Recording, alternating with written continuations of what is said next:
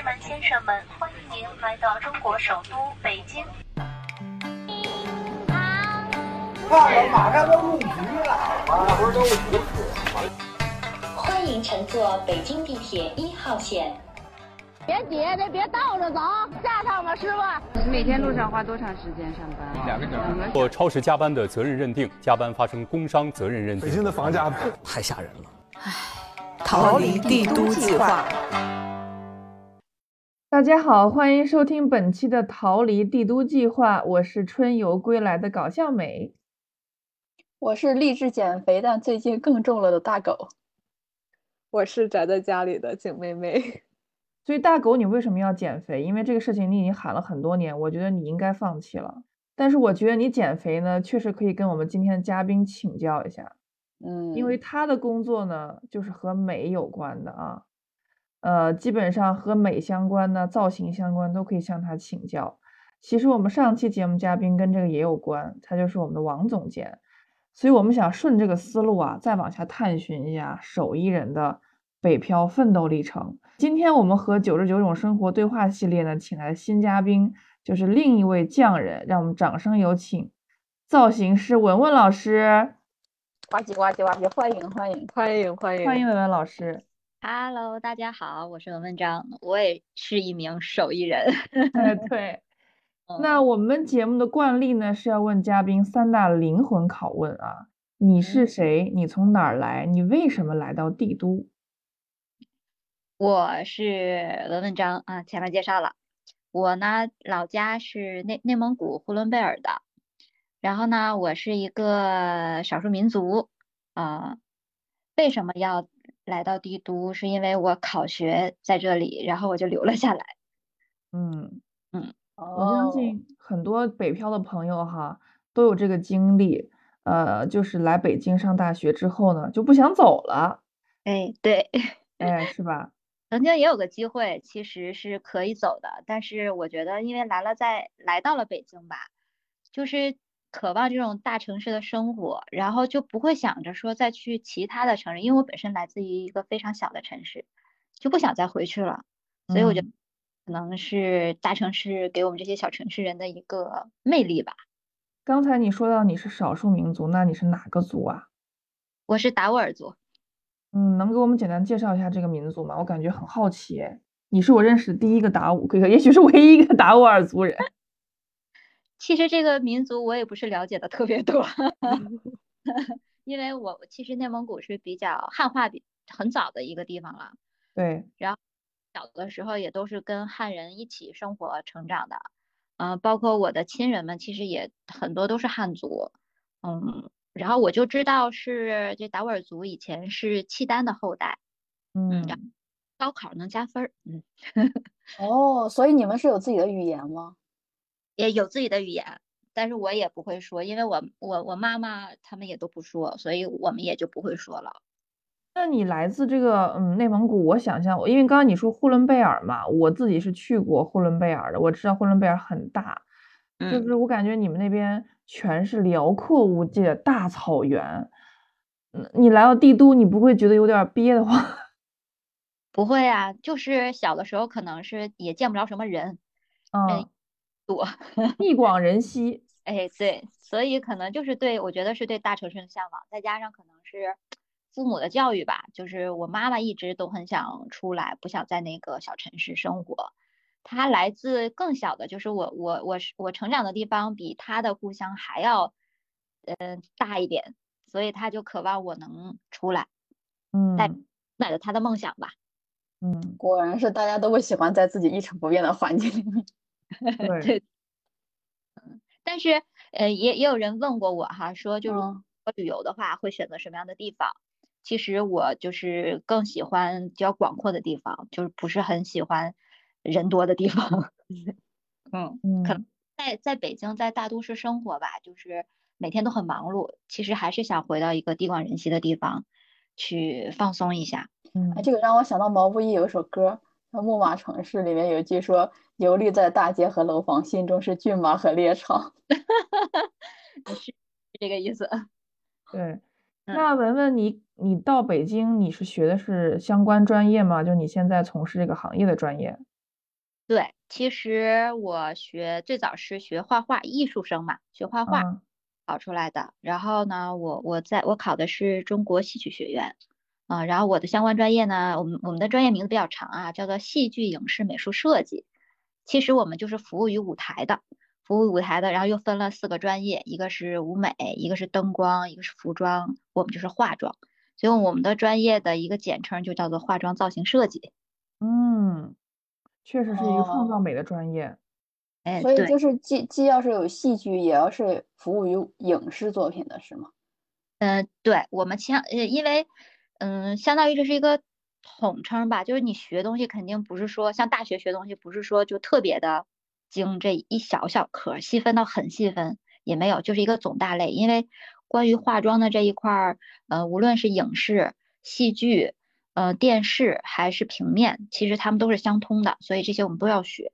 嗯，我哦，那些培训班学的更多的主要是设计的一个理念，你毕竟学画画嘛。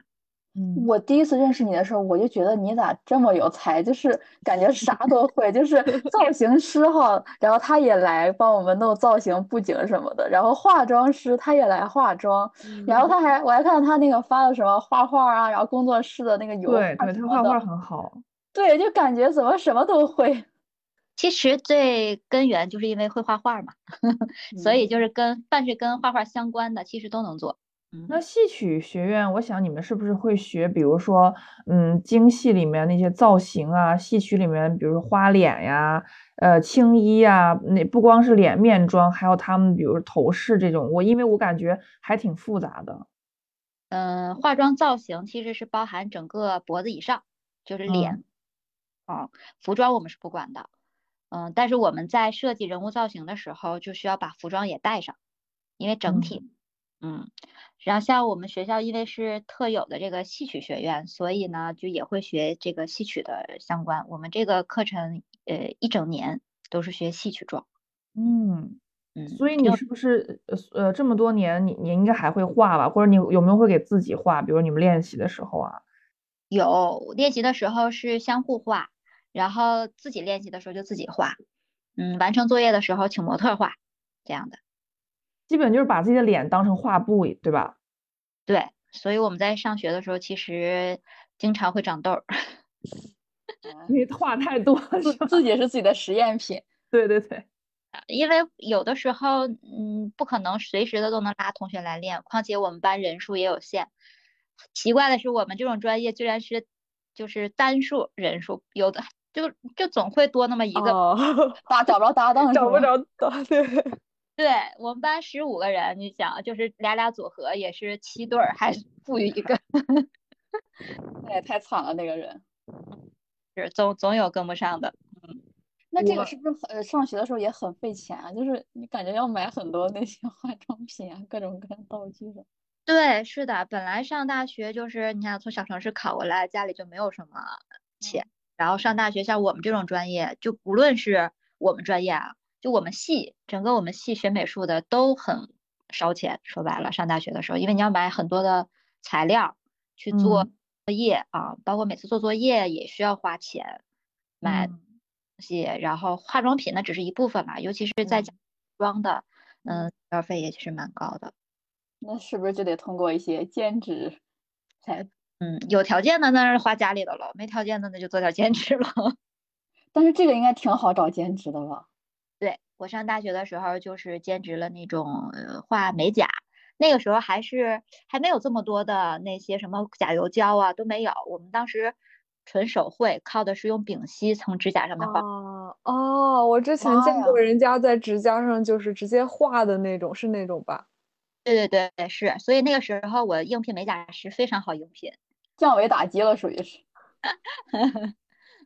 然后他们店所有手绘的都归我。这高难度活都给这位，这位是我们的 顶级总监。那那倒没有，就是还是干干干活嘛。总监不行，总监是干的。我感觉指甲上画画好辛苦啊，因为地方太小了。对，精细活。对对对，很费眼睛，也很辛苦的一个活。嗯，其实还好了。我前两天才知道，现在有一个职业叫做穿戴甲的设计师。啊，对对对，是的，很多人他会就是画好以后，他直接贴粘上去，很多明星会用。对，穿戴甲设计师，而且他他是专门服服务于穿戴甲的工厂，然后每天工作就，你想工作就工作，然后因为灵感这个东西来了，瞬间就来了，对吧？然后很多作品，然后剩下时间可能就歇着了，所以我觉得这个职业，我都心动了。那 如果设计出一个爆款的，那岂不是可以就是坐着收钱的那种感觉？嗯，那你要跟公司绑绑定一些协议股份了。哦，对对对，对对对，是。那除了做美甲之外，是不是也可以接一些化妆的活呀？对，是的，我们在我大一吧，大一就开始出去接活了。那个时候还没有太多的化妆基础呢，刚了解一点点。然后反正化妆这个东西嘛，我觉得就是无非就是我们画画在画布上，然后化妆用这个化妆笔跟粉在脸上，就是换一个体现方式。其实我觉得不难，所以我我那个时候会给自己画了，我就敢给出去给别人画了。刚刚听你的描述，我觉得你这个专业，不管是你在学习期间，还是说你出去兼职，都实践性很强，挺有趣的，就感觉比我们这种，嗯，就是可能书本的东西多一点的，但实践偏少的，好像有趣的多得多。我想学起来是不是还挺好玩的吧？嗯，对，我觉得是挺有意思的，可能也是因为喜欢吧，所以就是一直能坚持下去。就是，呃，我我也。不太喜欢做一件事情频繁的做，很枯燥，哦，就是还是就就像我那段做指甲的时候，如果那个老板就这同款让我反复做很多遍，其实我也很烦，我反而喜欢就是不断的创新。那时候可能也年轻，灵感也多，喜欢突破。哎，对，确实挺有意思的。那像这样积累呃经验和做兼职，比如做美甲呀，包括化妆啊，应该。呃，很快能够嗯攒一些钱吧，打开一些局面。嗯，对，不仅仅是就是光靠美甲化妆，我还能就是那会儿还画一些工笔画，呃，反正也也也不挑活儿，跟那个美术相关的活儿基本都能接，只要人家给我介绍了，给我了，反正我就接，也能干好。我我有一个问题，就是我我现在学还来得及吗？有什么我能怎么入行呢？来得及，有兴趣我觉得都不怕吧，因为很多我发现。就是我，我可能有有相关接触的吧，很多画都是后来改行的，就是他喜欢，他有兴趣，然后他画会发现他其实有无限的想象空间，然后就成为画家了。哦，那这个是还是要找找人去找师傅去学吗？还是要？嗯，建议还是就是找师傅学一下，因为你得会用工具呀，你的想法出自于脑子里，但是你会用这个工具，就能用这个工具表达出来你的想法了。OK OK，你是想学美术还是想学造型化妆啊？狗，哎呀，我对这个都很感兴趣，你知道吗？就是我我就是就是这种，因为我画画其实没有坚持下去学嘛，但是我每次比如说去做那种什么眉毛啊、美甲，然后我就觉得哇，这个东西感觉很有创造性，然后又又很挣钱。嗯，对，没事，你就像你就像文文一样，你先拿自己的脸呃试验，你先给自己画嘛，对不对？你这你这说的我。感觉又希望渺茫了。没事儿，比如说你你你可以先尝试呃让自己画的瘦一点儿。我觉得可以先可以跟可以跟文文是吧了解一下这个这个这个。文文文文文文文，你们大学时候要是做那种就是短视频啊什么那种自媒体的账号的话，应该会很火吧？对，那个哦哎还真有，那个时候叫做土豆网，你们听过？啊，听过我知道，最早跟优酷没合并之前，对，是的，还有酷六。那时候我同学，我的同班同学有个女孩，她就你们认识王轩？哦，对对对，他就那会儿拍了很多视频，然后自己剪辑，他应该算是初代了吧，这种短视频的博主，而且当时也攒了不少粉丝呢。那会儿就看他每天录，然后还会自己剪辑。那会儿他自己用那个 Premiere。我对这个视频剪辑，就是我永远我 get 不到那个点。我对平面怎么都行，但是视频我老是有有点不太行。然后，但是他就可以，他就很会剪配音啊什么，他都行，还蛮厉害的。当时他上大学的时候也挺能折腾的。嗯，我觉得你们两个都挺能折腾的。我记得他好像还参加过一个综艺，就是怀孕的时候。说是哦，我想起来了，对吧？对，是的，是的，是的。他参加过一个呃孕妈妈的一个综艺节目，怎么能接到这么多活呢？嗯，其实都是各方的介绍吧。哦，对，刚刚也聊到那个这个工笔画嘛，还有对，是，嗯、那会儿是我的学画画的时候的老师给我介绍的一个活儿。你看，就是很多人知道，其实知道你的手艺在哪儿，然后呢就会给你介绍活儿。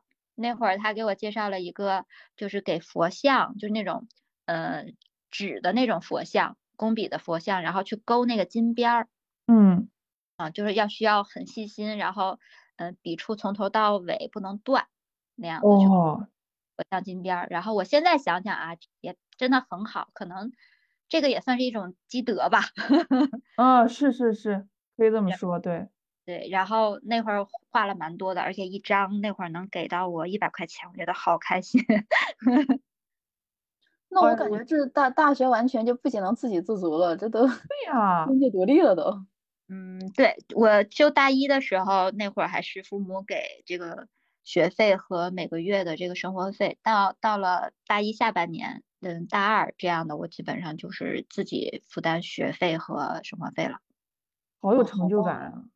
嗯，对，我觉得是，就是也对我来说是一个历练跟成长吧。我发现这是一个正向循环，就是你本来就掌握了呃一项技能，然后通过学习呢，进一步去优化你这个技能之后，你就可以接活儿，接活儿呢挣到钱，给了你一个正向的反馈，然后你就更有兴趣去做它，更有动力去做它，你就会更好好的学，形成一个正向的循环。哎，这个真的非常好，所以你们看大学选专业是多么的重要，同志们。对，我觉得如果选文文这个专业，感觉不用那种什么什么面对那种什么呃毕业以后找不到工作，然后投简历石沉大海这种根本不可能。是的，是的。其实我觉得归根结底还是要看这个人本身的技术。是的，是的。其实我跟你们说，我在我们家这边也认识个化妆师嘛。我是因为去修眉的时候认识他的，他也是北漂回来的。他之前在北京也做各种各样的项目、广告什么的，后来觉得比较累，就回来了。回来之后，我看他朋友圈呢，他比较常做的活儿就是去婚礼化新娘妆，偶尔也会画一些什么广告之类的。但是我看他就是挺忙碌，而且因为婚礼你们也知道，它是一个比较呃幸福和快乐的一个场面，所以他经常分享的那种视频呀、照片，就是他把一个素人积极是吗？对，画的非常的漂亮，因为哦你知道婚礼嘛，可能是一个女孩儿一一生当中，呃，梦想中最美的那一天。她把一个人画的那么的美，然后现场婚礼那种氛围，她会有时候会分享一些视频或者说是一些照片，你能感觉到这个工作氛围和我们格子间真的就是完全不一样。虽然婚礼和婚礼之间有很多相似之处，但是我我能感到他的那种成就感。我相信文文你们这个工作把一个人，嗯、画的更美，设造型经过你们造型之后更漂亮，这种，哎呀，我我非常很有成就感吧？对对对，嗯，是这种成就感，不但是就是内心的满足吧，而且薪薪水也可以。哎是是 是，这个蛮很重要。那我相信你，如果是按照这个路径走的话，到你大学毕业的时候，你应该不会像现在年轻人一样想着考公、考研、考编制吧？你是不是就直接出来就工作了？没有，我在毕业第一年的时候，我也考研过，也差啊，啊，对，那会儿是因为刚好有一个机会是可以去这个这个，嗯、一个事事业单位的，但是就是需要学历嘛。然后我说，那我想着先试一下，我也觉得如果是嗯失去了这个机会，可能没赶上，然后但是我有了一个不一样的学历，可能以后也有可还有机会。嗯，对，是是毕了业之后再去考研确实有点难度，而且我们像我们专业去升研的话没有，只能考中央戏剧学院的，但是他们中央戏剧学院基本上本身的可能就已经占满了名额了，我们在外来的学校去考很难考，然后我就会选择跨专业，跨专业考我相当于从零开始，所以我那段时间学习的复习很痛苦。但后来是专业过了，是舍舍舍在了那个呃美术史理论上面，其他嗯英语都过了。然后后来我说那就放弃吧，还是可能考学这条路不适合我，太枯燥了。你跨专业考的是什么专业？我考的工业设计，哇，那哇这个天呀！哦嗯，我觉得这跨度还有点大。其实也是画画相关嘛，只不过画的东西完全不一样了，而且注嗯你手头的这个这个功夫，嗯，然后我我其实一门心思，我觉得画画很有意思，我愿意画，嗯但是嗯背那个理论我真的是背不下去，那个尤其是世界美术史，这个司机那个谁谁谁的，我真是 本身我一个学艺术的，我对于这个这个不行，没有没有概念。有一句话叫“一切都是最好的安排”。你看，虽然当年你没有考上研究生，但是你你还是走了你更擅长、更喜欢的路啊，对吧？因为工业设计，因为如果你学了工业设计的话，可能你会去做啊、产品设计啊，更工业化的方向，也许不是你喜欢的。我我只是这么怀疑啊。嗯，会走完全不一样的路。对你可能就会进入格子间朝，呃，不是，这不是朝九晚五，九九六。嗯，对，我嗯觉得过上那个相对的就是上班的生活吧。对对对，是可能就是另一条路了。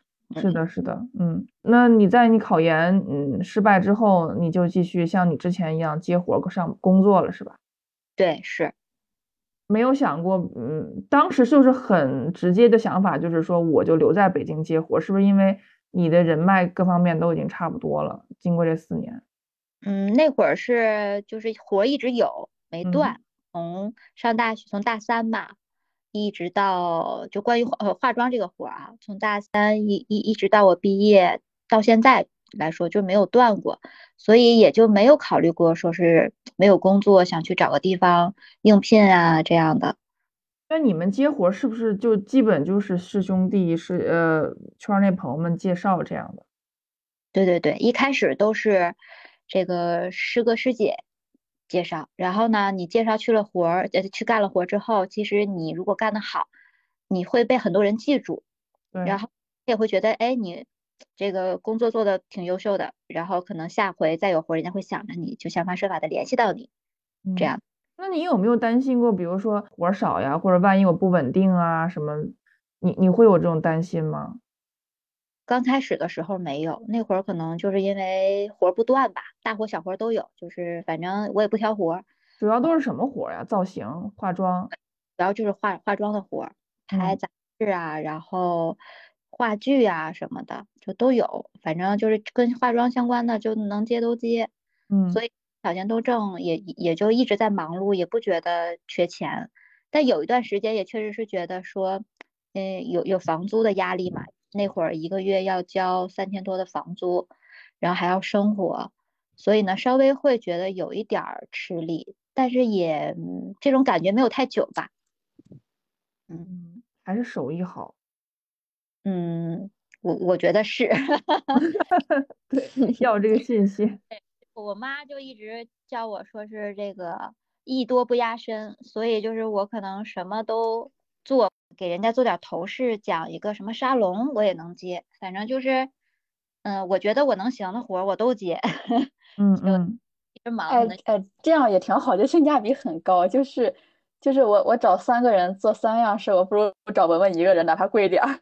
哎，对对对，是，所以那会儿也是我们行业像一些呃 TVC 的广告啊什么的，就会要求就是呃这个化妆和服装一块儿管，他们的预算成本里面会少，然后我们单独比如说单独接化妆或单独接服装都不如合合在一起这个钱多啊，所以就是都混在一起了。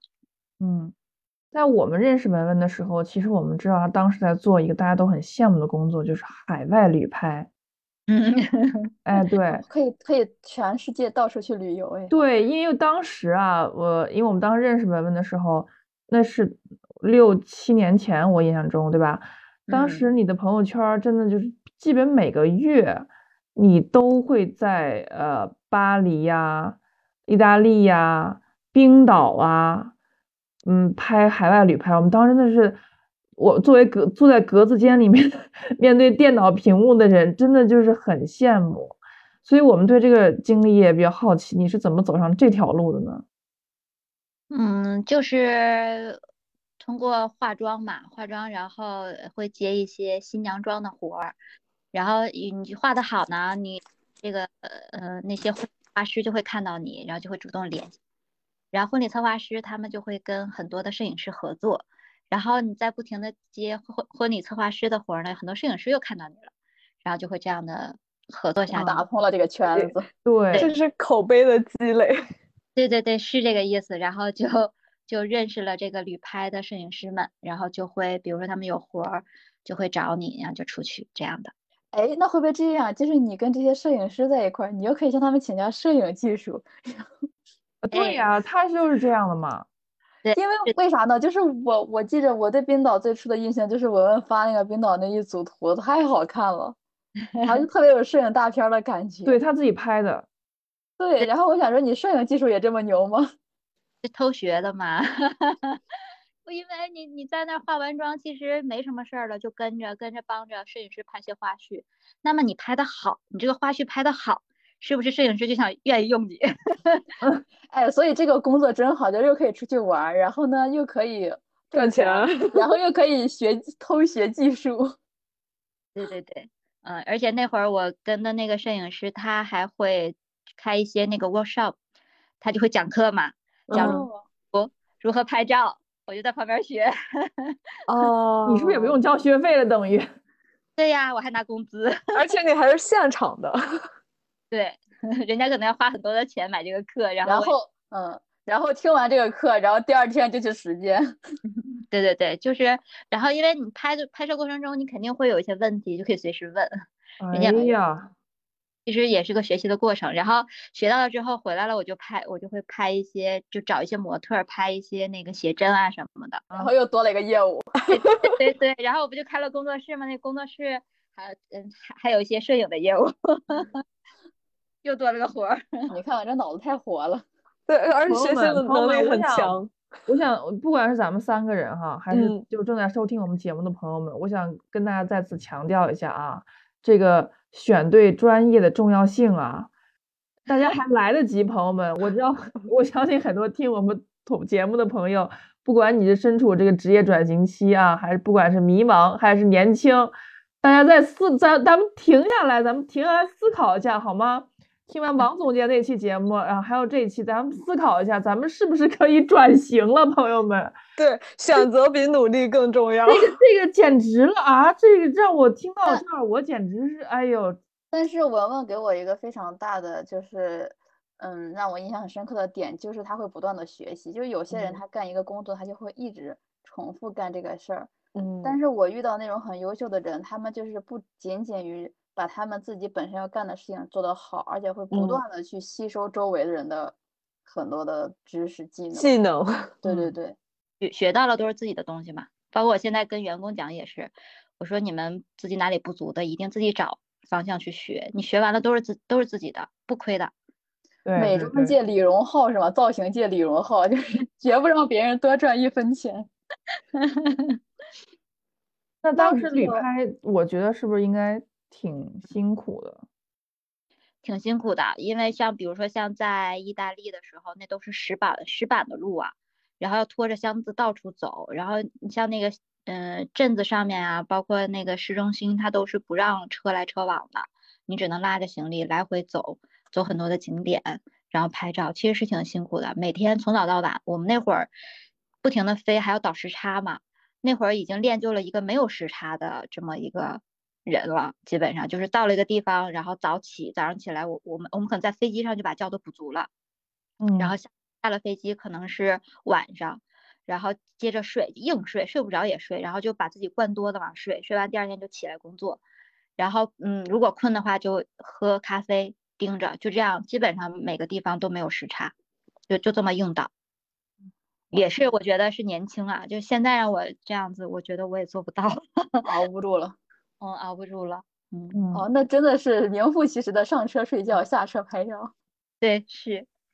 去这个国家会遇到很多好玩的事。对，嗯，我觉得更多的收获是看到了很多当地的人文嘛，然后也也相当于打开了很多眼界吧。一些嗯，平时可能只在书上和照片上看到的东西，哎，眼眼睛就看到了，挺美的，挺漂亮的。有没有印让你印象深刻的一些？就是你说印象深刻的啊，就是嗯，有有有有有一年在斐济，然后因为认识当地的这个做旅游的朋友，所以呢就拜托他带我去了，就是当地的那个呃农民家里面，因为斐济的嗯整体的这个就是生活情况都没有像大城市那种，就很很很野吧，有一点。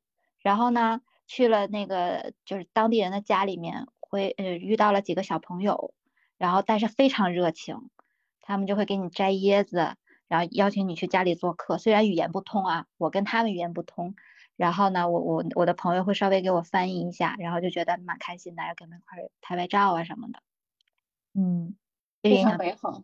对对对，剩下的更多的就是拍一些景了，然后还有像在意大利的小乡村里面，因为我去到每一个呃国家和城市，我都会买一个那个冰箱贴。嗯，像意大利真的很艺术，它的那种小城市里面的那个周边这些小玩意儿都很很好看，而且是手工制的，甚至是我还买到过一个冰箱贴是人家老板自己画的，然后。我就觉得很有意思，挺好玩的，就会把它们都收收集回来。嗯，哎，我又想到一个，哎，你说这到处旅行，那你的那个审美不是就是看过了很提升了，对吧？那 你又提升了。然后呢，第二点就是你到处旅行，会不会有很多让你给他代购东西？那会儿哎有有代购，但是我们我们因为我要化妆，我有太忙了，嗯。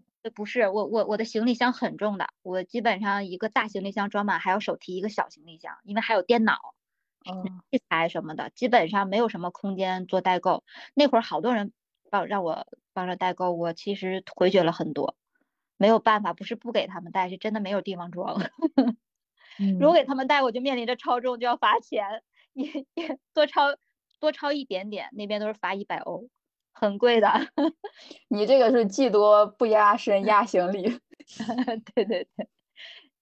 那我想问一下，这个旅拍这个，嗯，对于新人来讲啊，嗯，它的流程大概是什么样子？比如说他们提前定好你们，让你们过去那边，嗯，还是你们有个套餐，他们直接跟上就好了？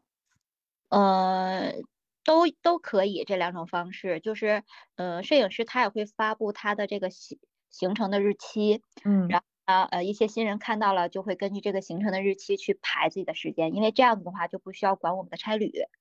然后呢，如果是依照新人的时间，他单独请我们去，那就需要管我们的差旅。然后这样这个时间就直接锁定了去给他的，这样的。这种就很贵吧？对对，贵一点，嗯。而且那个时候我觉得能去国外旅拍的应该都是挺有钱的人。对，而且素质都很高。真的哦，那这样的话，应该跟客户之间的矛盾会没有那么多吧？就比较少。没有，从来没有发生过矛盾，而且大家还都在国外，因为都是华人，相互帮助啊什么的。那像他们的妆容啊，然后衣服呀，是之前就定好的吗？就试好的吗？还是？啊对，我们是不管服装的，都是顾客的自己去定，然后会发给我们看，然后我们会根据他的服装去给他。嗯，设计发型和这个造型嘛。哦，那这个也要试妆是吗？还是要？嗯，一般旅拍我们不试妆，但是婚礼会试妆。哦，那我感觉挺难的呀。那现场就是看到这个人，就是穿的衣服就得对对画对的妆，很考验技术，对吧？就是他的创造力吧，我感觉。什么的 然后跟这个景色的搭配啊，风格呀什么。其实还好，这都是经验。哦，又凡尔赛了。话多自然就有了，其实也也也不会觉得怎么样。其实其实你心中有个标准嘛，像我有的以前也跟我的学生讲过，就是怎么能把人画好看，就是你是你的脑子里要有一个标准，什么美的标准，就是无论这个人是三庭五眼也好，还还是那个就是呃什么样的你是觉得漂亮的，你要把这个标准印到脑子里面，然后就把任何人往这个标准上去靠，你一定会把它画漂亮的。哦，所以你的眼睛就是美颜相机是吗？你看到每一个人就是他修图后的样子，就是他化妆后的样子。对对对，是就往这个方向去找，一定没错，就相当于就奔着一个方向去使劲儿啊，总是不会错的嘛。哦，那你们在国外就是就是你刚才说矛盾也很少什么，那有没有什么不开心的经历？就是就是嗯，尤其是在巴黎，还有意大利的大城市。嗯，像比萨，就我们都很害怕去到巴黎、去到比萨什么的，我们就很害怕丢丢东西，因为那边的可能难民比较多嘛。嗯，拍照的时候也会很紧张，要不停的看着机器，嗯，都不敢一眼神儿都不敢离开机器，离开了就马上瞬间没。啊，抢啊，真是。嗯，对，就是他们会想方设法，就是把你的注意力转移，然后就拿走了，而且你找都找，他们都是团伙作案的，就是有套路的，就就是盯着那个景点呢。对，嗯，包括有有一次我们在丹麦还被几三个吉普赛女孩围住了，然后就会跟你聊天儿，嗯，然后呢就转移你的注意力嘛，然后另另外就有人去掏你的包这样的，我们当时也丢了现金，嗯，在国外其实在这个发达国家还是要小小心一点，心，对，还是要小心。对，我觉得最安全的地方还是中国，嗯，真的很安全。有对没有对比就没有伤害是吗？对，我在国内，我原来的习惯就是从来不锁箱子，但是我在巴黎，嗯、那一回就是我的行李箱在行李转盘上被打开了，并且我丢了很多包跟现金。从此以后，我我现在还有这个习惯，就是一定会锁箱子，丢怕了。他们直接把你包打开，对，我就觉得是东西，对团伙作案，就是你你在过 X 光的时候，就已经人有已经有人盯上你这个箱子没锁，并且里面有什么东西了，因为 X 光什么都能看见嘛，就会告嗯后边偷你东西的人，啊、他们就会找这个在呃这个摄像头拍不到的角落，就把你东西给你偷走了，让他行李箱在你扔的床头带上。我当下第一反应就是完了，一定被偷了。果不其然，我拿下来东西的时候少了非常多。天，那你会影响你后面的工作吗？嗯那倒没，这工作东西他都没偷，他偷的是现金跟包。啊，他要的是钱和有就是他那那还稍微有点良心，那是把护照什么全偷了，那就完蛋。那个没有用了，护照你会搁身上，哎，对，然后我嗯们不是出差像旅拍会带一些那个首饰嘛，那首嗯饰不都是假的嘛，那种什么金他以为是片，真的是吧？对，钻石啊什么的。然后不，他知道是假的，他嗯翻过了，翻过看了，发现是没有任何意义的，然后人家就给我合上了。哎 呦，对，哎呦，但是我因为我我摆放东西我还是有有记忆的，有有顺序的，哪里摆到哪，一看就是很乱，翻过了，嗯，它就是假嗯啊，人家就就也也不要。嗯说明还是惯老手，他能看出来这是假的。对，是的。然后你去报案，人家就给你稍呃给你问一问，然后那个啊行了，签个字就走了，也没有下文了。你在那儿等也是无限制的等，我们等了一天，没有什么下文，我们也就撤了，根本就报警也无门，因为都是一伙儿的。所以还是得加强加强自身的对安全意识。对，嗯，尤其是在在地铁上也是，那他们专门就盯中国人，然后如果你是那种背着名牌包，其实非常扎眼的，他们就会选择这样的人下手，嗯，不要太招摇，低调那你会不会有那种，就是你比如说去到了某一个你特别喜欢的国家的某一个地方，你想，哎呀，那我要是以后能在这里就不不回国 中国了，有没有那种？肯定想呀，就是，但是因为那个可能还是我们党教育的好，就是还是要回国，然后有机会再再出来吧。可能那儿待久了也就那么回事儿了。冰岛那个，因为我当时我印象中你好像很喜欢冰岛，我看你去过很多次，然后你自己好像不光是拍摄，你还自己真的去玩儿了好几次。对，是的，就是很喜欢冰岛，就可能小时候生活在大草原嘛，就喜欢这种空旷的、无人的。然后冰岛呢是那种感觉像是外星球一样的感觉，就是它的地貌，然嗯后什么，它沙滩也也不是正经沙滩的颜色，是黑色的，很有意思。然后就觉得那不是个地球一样子，就就有带着猎奇的心理吧，就很喜欢那儿。而且很你们知道那个电影儿电影儿《星际穿越》，它其中拍外星球的部分啊，就是就是在冰岛拍的。啊，对对对，对，对，它的地貌真的挺不像地球的，很奇怪，见过啊，就看哪里都很稀奇。那我觉得这个挺好的呀。那你为啥最后没有继续这个海疫情了呗。嗯，那没有，没有疫情了？对，没有，我不走，嗯，停下来的脚步大概是在一五年的六月份吧，我就不再出去了。一是跑累了，有点跑恶心了，就是有段时间连续在国外待着，然后回来可能就几天又去了，大概就很长时间。我我印象中是应该之前在国外待了一个月，回来了几天，然后又出去待了有大半个月的时间，然后一下子就觉得心嗯，就是心一直是悬着的，没有落听，然后就想着说，然后再加上很累，就不想再走了，也觉得够了，以后有机会出去旅游吧，就偶尔出来出来还是行的。啊，所以就在家那会儿也开工作室了嘛，工作室陆陆续续也开始忙了。感觉你这房子，北京的房子白租了，你都不在北京住啊？嗯，那段时间是的，啊，基本上不在。嗯，我也觉得体验够了吧。这个是的。对，我觉得应该是人生是每几年就需要有一定的进步的，如果不进步，荒废了呀。所以我觉得这个这个旅拍我我我待够了，我就再换一个其他的，试一试。转战下一个副本。哎，对对对，打开新的领域看一看。所以下一个是，从旅拍之后，我就是专心在做工作室了，开店了嘛，陆续就。也是因为你通过这段经历也积累了一些口碑，还有你刚才学了，比如说像摄影、修图、化妆、造型，你都行了。你就可以开工作室，呃，我刚刚听你有提到说你也开始带学生是吧？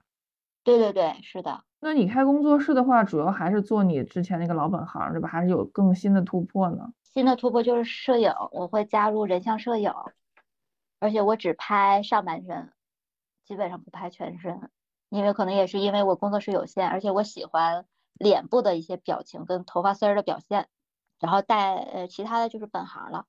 嗯，还有呢，就是嗯那个，嗯学了纹绣，就做了这个纹绣的工作室。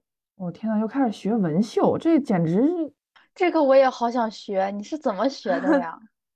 学的这个其实有点意外，是，呃，我当时我的闺蜜，然后想纹眉，那段时间韩国半永久可能在小范围内小火了一下，嗯，然后呢，我闺蜜就给我看一个纹绣师的图，说，哎，咱俩去纹这个吧。然后我一看，我说这这太丑了，也不好看。他说那你去学吧，好像技术也不是很难。我说行。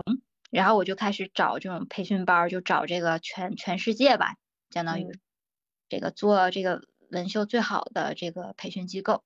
然后呢，因为我我那会儿觉得可有可能有点崇洋媚媚外吧，就觉得国外的东西 好，然后我就找了这个德国的一个品牌，这样刚好他在香港有培训，然后我就去学了。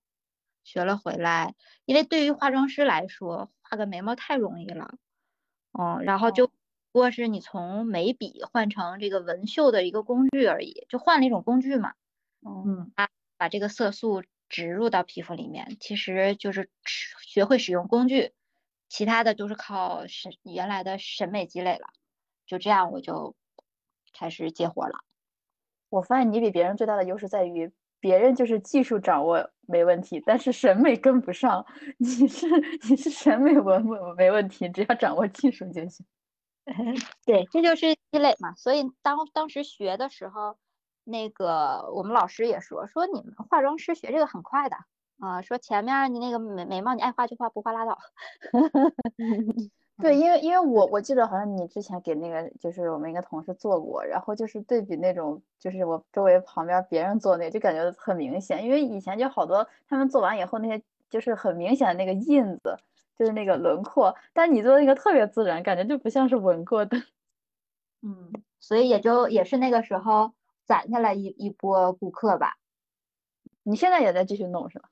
对，这个还在做。因为这个半永久，我印象中是多长时间需要补，对吧？嗯，对，看皮肤的代谢情况。嗯，一般的话就是两三年左右需要重新做一下。就提醒大家，如果真的要去做纹眉的话，还要先简单了解一下这个这个纹眉是他的这个背景，他有没有这种化妆师的基础功底啊？要不然的话，万一他审美不好，真的很可怕，对吧？我知道你还有做一些皮肤的相关的一些东西，对吧？对，是，其实也主要是因为喜欢，就是觉得，嗯，把一个人从不好变成好，从不好看变成好看，特别有成就感。然后就后来又去学了嗯皮肤科的东西，然后考了一些证书，这样。哎呀，你的时间是怎么分配的呀？时间管理大师女士，这个。你看你，你又化妆，你又摄影，你修图，你还修眉，你还学皮肤管理，你还考证书，这我感觉你好忙啊。嗯，对我是闲不住的，闲住了可能会，我觉得我闲下来可能会抑郁，所以不能让自己闲，就是一直在不断的学。所以你学习动力就就真的就是喜欢，不会说你觉得哎，可能我有这个什么生存焦虑呀。或者我我要对钱有更多的渴望，但是我相信有一部分啊，还是说是你你更多是喜欢。嗯，不是，更多是欲望吧，艺多不压身，还能赚更多的钱。可能想着，哎，找他不如找我，我也会。对，我虽然现在不会，我改天就会。对对对，是。他就进入这个美的行业了，发现都门槛不高，我都我都行，对我来说，对吧？就是一通百通嘛，原理都一样。是的，是的。就是工具换一下。对，主要还是这个审美了。所以我们就想问一下，一个人想让自己更漂亮，呃，更美，嗯。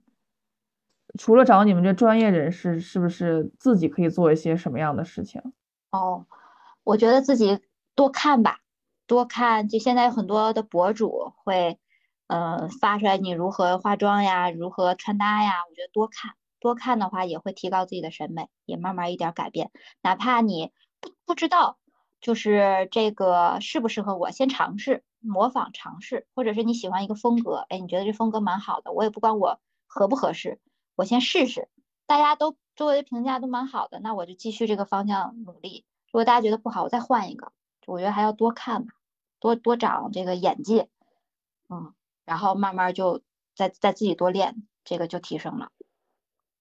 嗯嗯，我我反正之前教我的学生化就化妆的学生的时候，我也会跟他们说，我说你们一定要多看杂志，多去分析人家的妆容。你只有多看，你哪怕。眼高手低都是可以的，绝对不能手高眼低。哦，眼啊，眼光一定要高。心姐来了。对，你要知道什么是好的，啊，多看，那你就知道什么是好的。那我其实你手低追技术是非常很容易的，但是你的眼界追起来就比较难，所以一定要多看。格局要高啊，要大。看的一些推荐的一些，以前我是很看很多的日刊杂志，就是日本原本的杂志。最早是在网上买那个，就是有卖的那种那个日本杂志，它都是什么勾皮记形式的。哦，然后是因为我们亚洲人就是看日本的会比较更容易上手。嗯，对，其实就是个风格，我感觉。对，风格，而且早年日本的化妆很厉害的，就真的能把小眼睛画 大眼睛。但我觉得他们都很自然呀，画出来。是的，是的。嗯，然后他们的穿搭也比较适合，因为日本人矮矮小小的。我觉得也比较适合我吧，然后，嗯，还有就是那会儿也会多分析他们的那些就是穿搭跟跟化妆发型，他们都蛮厉害的，所以就是看很多日刊，然后有赚了点钱呢，就会买一些原原版的杂志看，啊，因为你翻书的感觉和看电子的是不一样的，嗯，然后我上大学的时候，我们有有有一个作业课就会。搜收集一些杂志的那个裁剪，就比如说我设定了一个风格，然后呢，嗯，这个老师留一个风格作业啊，然后你就去到很多杂志里面去拆下来、剪下来，然后拼在一张大纸上，叫做类类似风格的这种是吗？哎，对对对，然然后呢，那个老师会给你评判一下。我觉得那个时候可能也是老师教的这个方法也得到了一些积累，就是你会知道什么样是归类的。哎，那你们会不会，比如说看到这个人，你要给他化妆，你会不会首先在心里判定他适合什么风格，然后按照这个去？会呀，就是感觉嘛。哦，嗯，会，就是嗯，现在就是对于我们来说叫做职业病。嗯。看谁都会想挑点问题，改造一下他，改造一下，就是然然后想一下，哎，这个人我要改到他哪里？比如说鼻子有点大，然后嘴有点什么什么。对对对，是现在运运用到我现在的工作中，就是对那个五官的一个改善。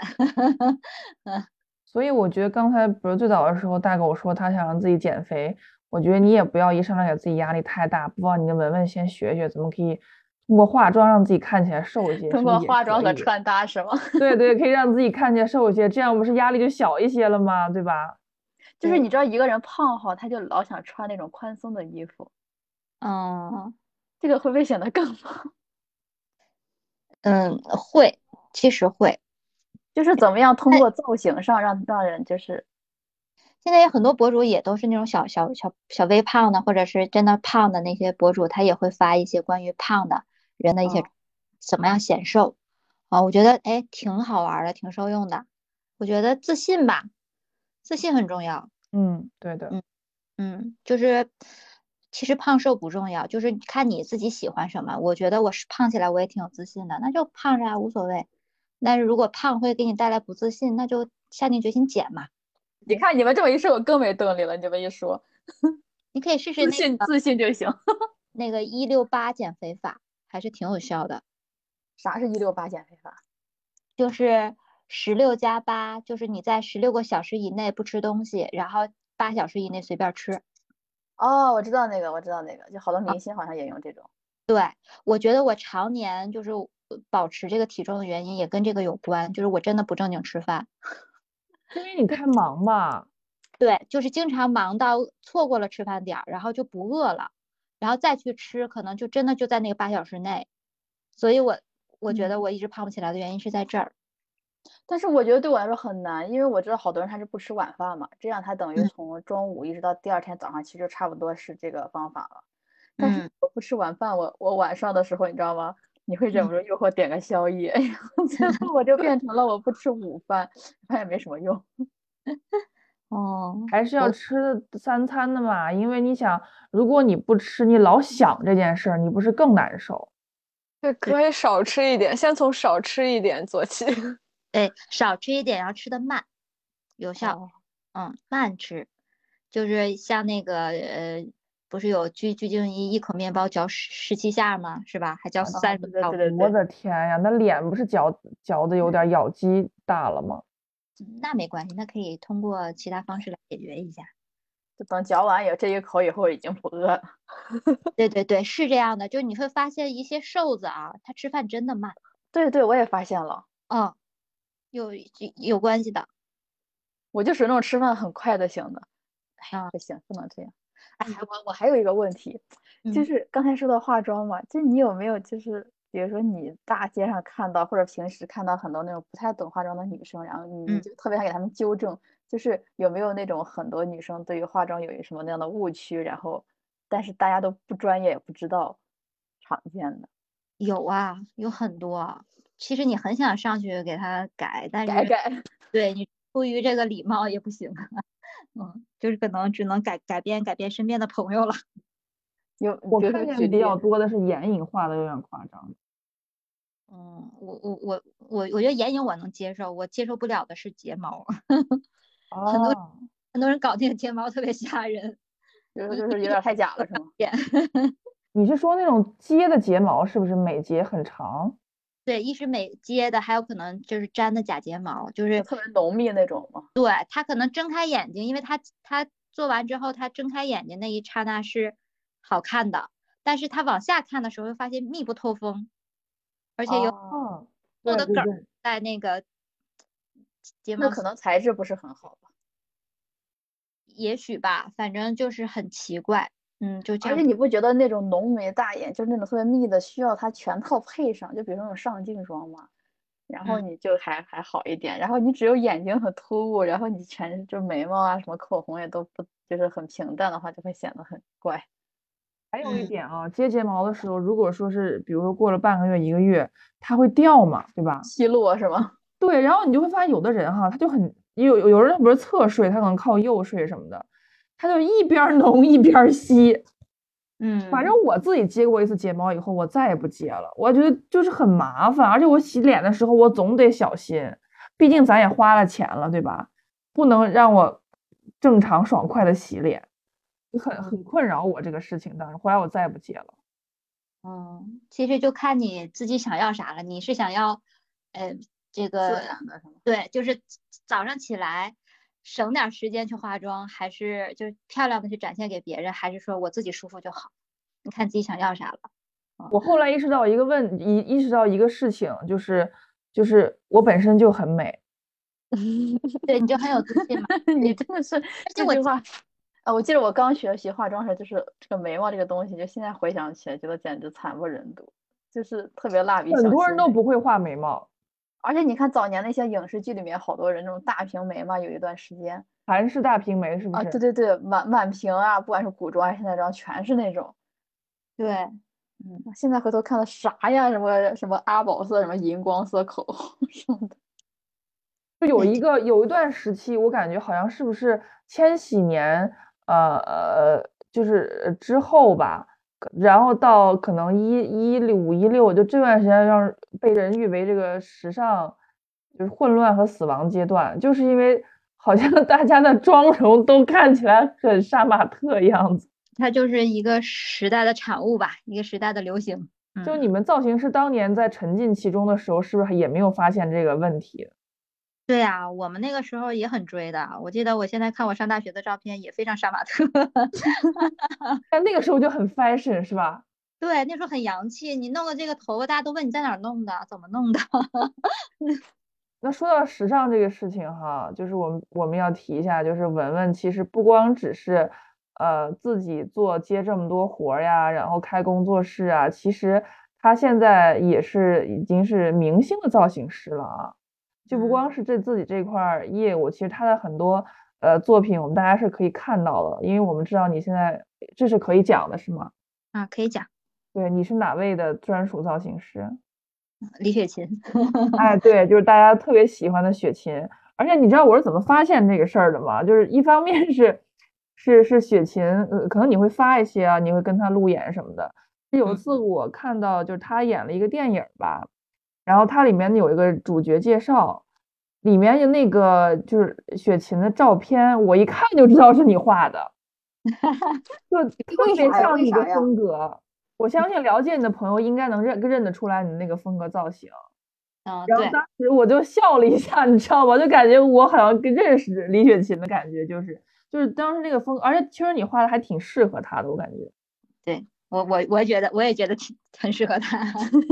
所以你当时是怎么给他做这个设计的呢？你是怎么跟他沟通这个事情的？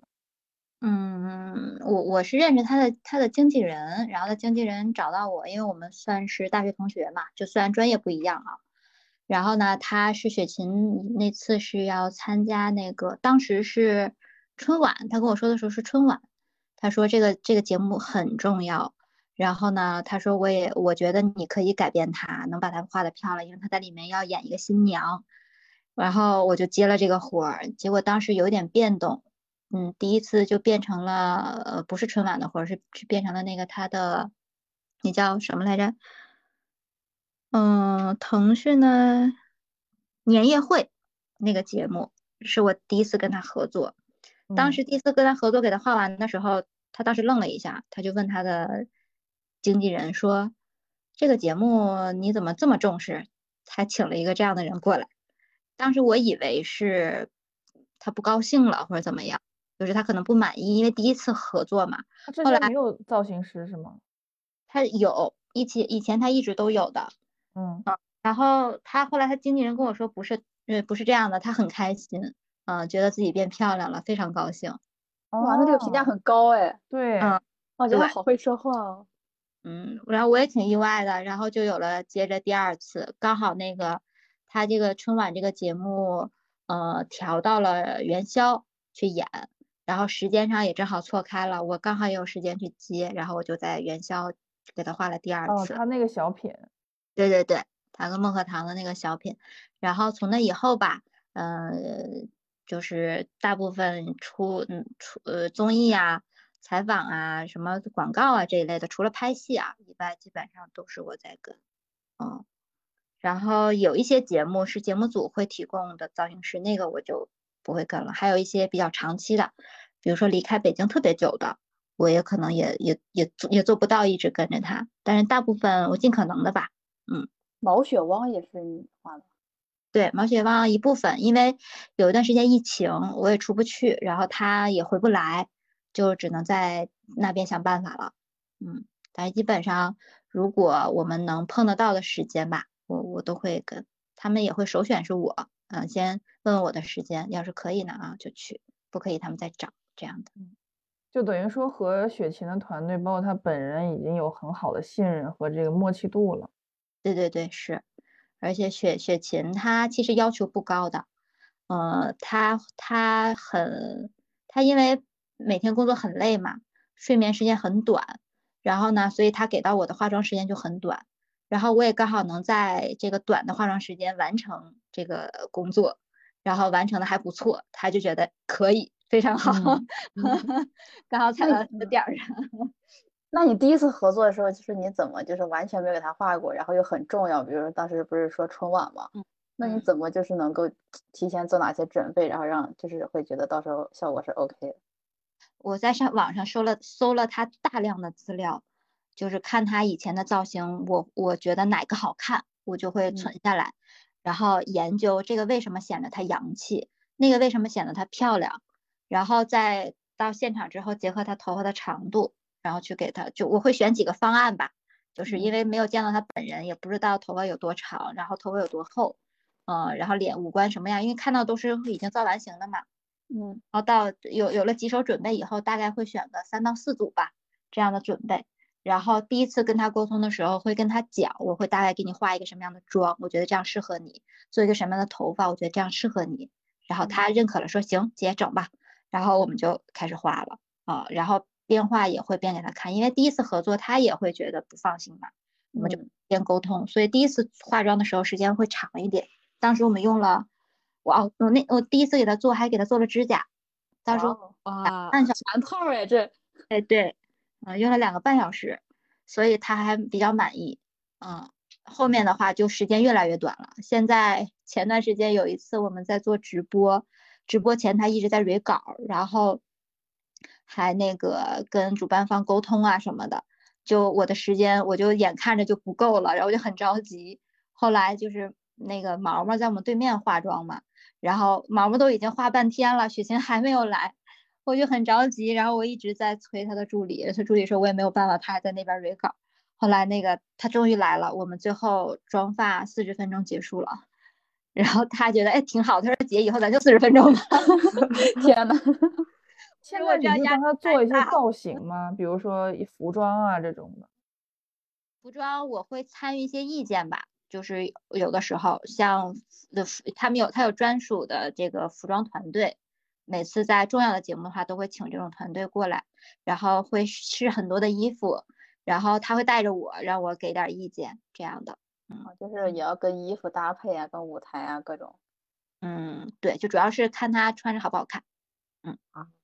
其实你刚才你不觉得特别有意思吗？就是你你在那个呃之前一些年的时候，你是在国外不停的奔跑，嗯，然后现在你是其实我知道你在跟着雪晴到处跑，因为我前段时间看你跑路演什么都挺多的，嗯，又又过上了这个在路上的生活，对吧？但这是在国内跑的，是是是，但是他跟他工作很有意思，很开心，就是没有任何的压力。而且他也不是那种就是很挑剔的人，就是说，嗯，这样那好不好看，或者是很纠结的人也不是，就是很干脆。哦，他看着就很 nice。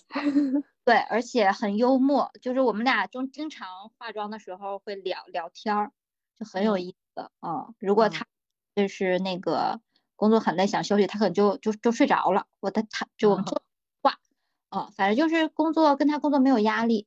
工作完了之后，我们也会吃饭呀什么的，这样的。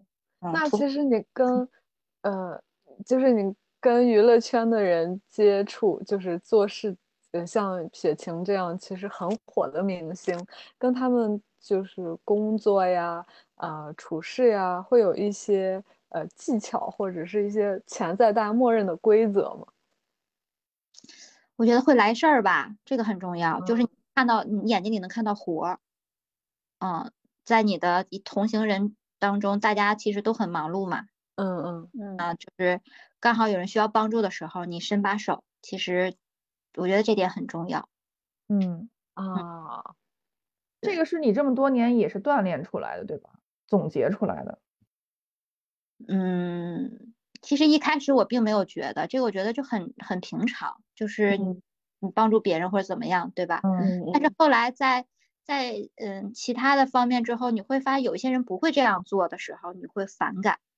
我才知道哦，这样做是是很重要的。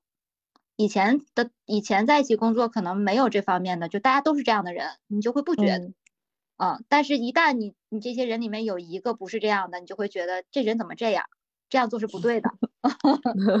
嗯，然后这样是好的，你就就知道了，这个是还是挺重要的。有没有遇到过那种你去拍杂志，或者说某个明星，咱就不说名字了啊，嗯，让你比嗯比较手大不怎么好，对对对，嗯，还没有，我觉得我可能命比较好吧，遇到的都还比较 nice，就是嗯都挺好。我觉得人到一定段位上啊，就不事儿了 他能包容万万象。所以跟大家想的其实不太一样，很多人都会觉得说明星很多都会耍大牌儿啊，然后很挑剔呀、什么的，对吧？嗯，没有，我觉得他能做到明星，一定是有一定的阅历和和一一定的这个情商智商的，嗯，要不然他也做不到明星。其实刚才你提到一点，就是你能成为雪琴的专属造型师，也是因为呃你跟他的经纪人是认识的嘛。我想嗯也再次证明了，就是你在这个行业内这么多年，从一开始上学的时候不挑活儿、接活儿，摸爬滚打这么多年，你确实是积累了比较好的口碑和人脉，才能有这样的突破和发展。因为我知道，呃，疫情其实因为你开工作室嘛，我嗯相信疫情对你多少还是有一点冲击的。嗯，大的冲击，嗯很大的冲击是保本儿了，没有亏，哦，没有亏是吧？对，没有亏，很不容易，真的这个这个非常不容易。对，对我们确实冲击非常大。做实体嘛，尤其是像我们这个做美业，做美业其实很多人会觉得可有可无吧，就是在你还解决不了温饱的情况下，怎么会可能想到美呢？嗯，是，对，嗯，所以就是再加上现在消费降级，确实对我们门店冲击挺大的。嗯，有一段时间就是我也快崩溃了，就是在呃去年年十一月份，十十一月份的时候，就是五月份关了一次门嘛，十一月嗯份又关了一次门，然后那个时候还面临着就是员工离职，因为大家都看不到希望的感觉，然后嗯加上员工的老公，他们可能也是工作也黄了。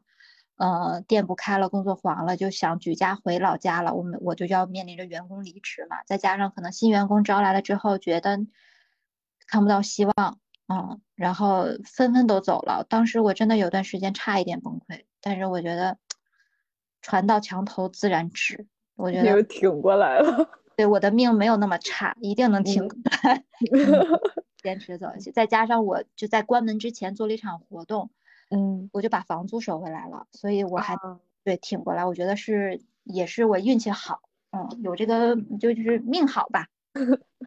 你还现在挺会经营的，不光只是说你是手艺人这么简单。我觉得按竟这个工作室，说，我真的不会经营，我不懂。不，包括现在不停的去学习，也是在学习如何用方法来经营。我原来的经营方式就是靠拍脑门儿，靠感觉。嗯，其实这样呢，我现在想想，我当当我学到了一些方法，我才觉得那些真的是我运气好，不然我真的是赔的底儿底儿掉了，就得 那没有你接下来会有什么呃新的规划吗？对你的工作室啊这些？嗯，呃，我昨天其实还在我跟我朋友讲，我现在只有两条路就走，要不然我就是把店卖掉，然后呢，嗯，不干了，我就干我自己就好了，做我自己想做的，也也挺，或者是我找一个其他的地方一待，我也能赚钱，然后我自己再干点活也过得很舒服。但嗯是呢，我嗯，还有一条路呢，就是我要升级，嗯，但我想了想，我应该没办法选择第一条路，因为我有一大家子人要养。就是这些员工跟着我，我觉得我是要有责任的，我不能说是把他们就直接整体就卖掉了，我觉得我我我做不到，太残忍了。然后我觉得那我就第二条路我就要升级，所以我现在就多出去去学一些就关于管理上的东西，来把我的店面做个升级，这样的扩大一下。升级是升怎么升？我们现在做生美嘛，然后我想嗯做双美，呃，加上这个，嗯，双呃双美就是除了生美以外，还有这个皮肤科，嗯，包嗯呃注射啊什么的，嗯生美是啥？诊所吧，小型的诊所。哦，嗯就是有点医医跟医美医美医美应该算是对吧？其实就是医美啊，只不过我现在又分出来一类叫做双美皮肤科。就是你能给我们介绍一下这个生美都有啥项目呀因为我们听着好像也不太清楚 现在。生美就是生活美容，就一些嗯按摩啊、补水啊、清嗯洁呀、抗衰呀，嗯，然后加入一些科技仪器啊什么的，就是这这叫做生美。呃，嗯医美呢，就比如说像注射啊、整形啊、水光啊，然后什么双眼皮儿啊等等这些就归于医美类的。嗯，那生那那生美这个是也也要有一些考证什么的，是吧？生美是需要员工有这个这个职业证的，就美容师资格证。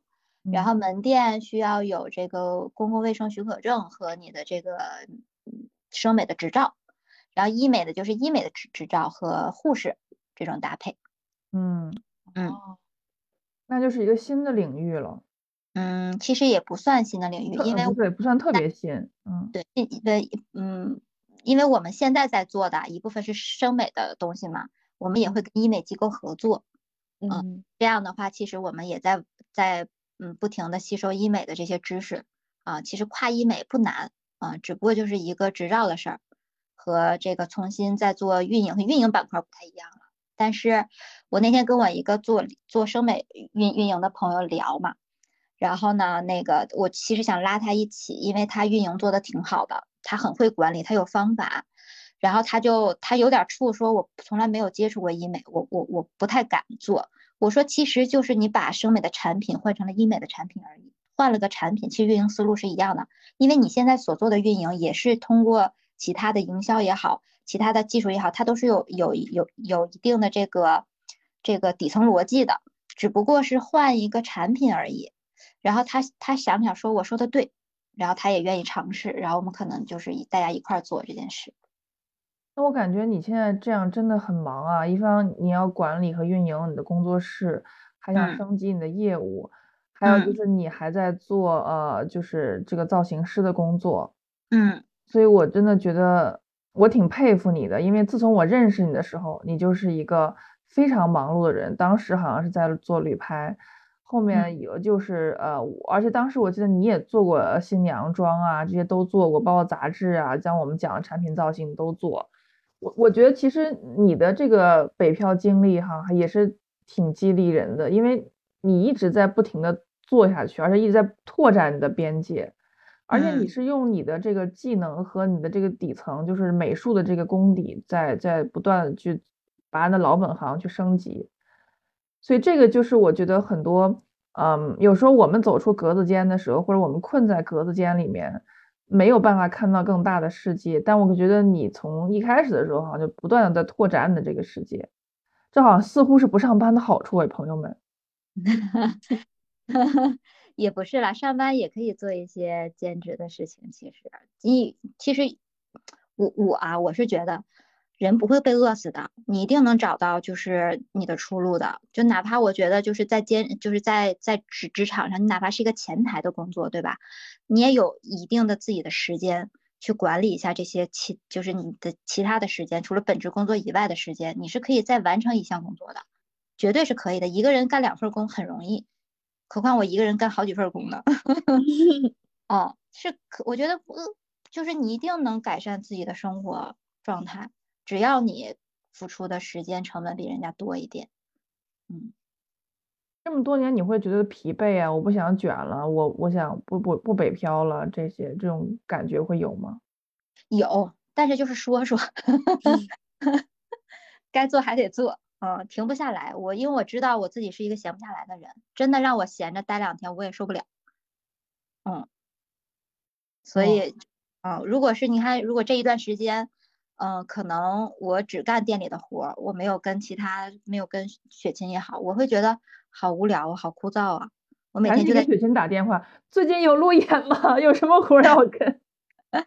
对我就会去探讨别的去，包括就是我现在有的时候还做一些短视频，我也是这样的，就是碎片时间嘛，整理一下碎片时间就把这个事儿干了。嗯，所以我以前就很羡慕，小的时候就很羡慕人家什么科学家、教育家，各种杠。我就很羡慕，我觉得我我要是知识文化层次够的话，我应该也可以。所以，所以对你来说，就是浪费时间是非常可耻的。嗯，对，是。那你不会有感到疲惫的时候吗？对呀，我就想说嘛，我我就想躺着。也也也会，但是躺一会儿就就完事儿。呃，对，就是我也有一段时间，就是每天回家就是看看电视，看几个小时，或者刷视频刷几个小时。后来我就觉得刷就就一段时间之后，发现我还有很多工作没有做，我干嘛把时间浪费在这个上面呢？这个时间我其实完全可以做了很多的事情，啊，就让它产生价值。就是原来我可能一个小时能赚多少钱，我现在这几个小时全浪费在短视频上了。我干嘛不能我拍点短视频来创造点价值呢？哪怕分享一些就是我我的经验给大家，也算是传递这种价值，不一定非得是换取这种劳动货币哈。我又分享也是一种价值，你把你所学所用的东西传递给其他人，我觉得这样也挺好的，也不浪费时间。所以你是执行力很强的人。嗯，也不太算，我也有，也就是也懒癌，嗯，对，就是拖延症。就比如说这个工作一到非到非做不可的时候，我我才会把它 做掉。剩下的时间会先找我兴趣的地方先做。那你觉得，你觉得你到现在为止，呃，有多少百分之多少程度还是热爱在驱动着你呢？热爱啊。对，你就最早你对于美术、对于美的这个热爱，对这个行、对这个是工作的这个热爱，呃，把一个人变美的这个热爱，还是说你现在当刚才你也提到了责任？嗯，我觉得还是比应该还是百分之百吧，我还是很热爱这个行业的，还是喜欢。嗯，我觉得只有喜欢才能坚持下来，没有喜欢的太枯燥了，那那觉得每一分钟都是痛苦。对，所以这个这点很很关键，我觉得，我觉得很多呃职场人吧，这是很大的问题，就是他不热爱他干的事儿。嗯，对，那就换换到喜欢的事情，不要委屈自己，因为生命太短暂了，就找到喜欢的事情，勇往直前，我觉得一定没错，还能坚持下去。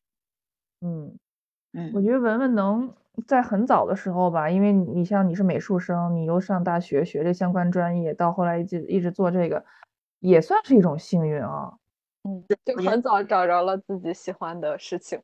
对，这个事儿也能挣钱，给了你不断的正向反馈，而且你还可以在它基础上擅长的，又是不断能够看到更大的世界，啊，这个我觉得也是也是挺让我们也挺羡慕的一点吧。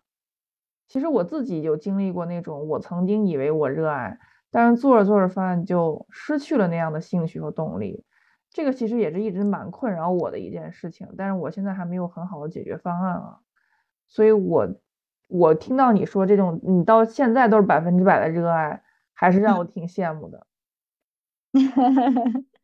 嗯，我觉得这没问题的，就是你你你你，我也我也有曾经就是疲疲惫不想做，但是我再想想，嗯，我的成就感从哪里来？其实我就又喜欢他了。又爱上他了，哎，我其实有个问题，就是你过往这么长时间，你有没有一个对自己来说蛮重要的改变？你觉得对自己很重要的改变？你说转折点吗？嗯，就是咋说呢？就是可能你以前的时候在那方面是错的，然后后来你意识到了，然后你就 顿悟的感觉，是顿悟的感觉，对。嗯，时常会有吧，但你说让我想具体的事儿，我可能不太记得了。我或者不一定是事儿，就是或者某一个做事的阶段，你都行。就是我，感觉你做了段时间以后，你感觉你上了一个台阶了。嗯，就是我做烦了，我就会换一个方式。就就就是这件事情让我停滞不前，我就觉得这条路不对。我要要升级，或者是换个换条路走一走试试，就是不在自己的舒适区里待着。哎，对对对，绝不。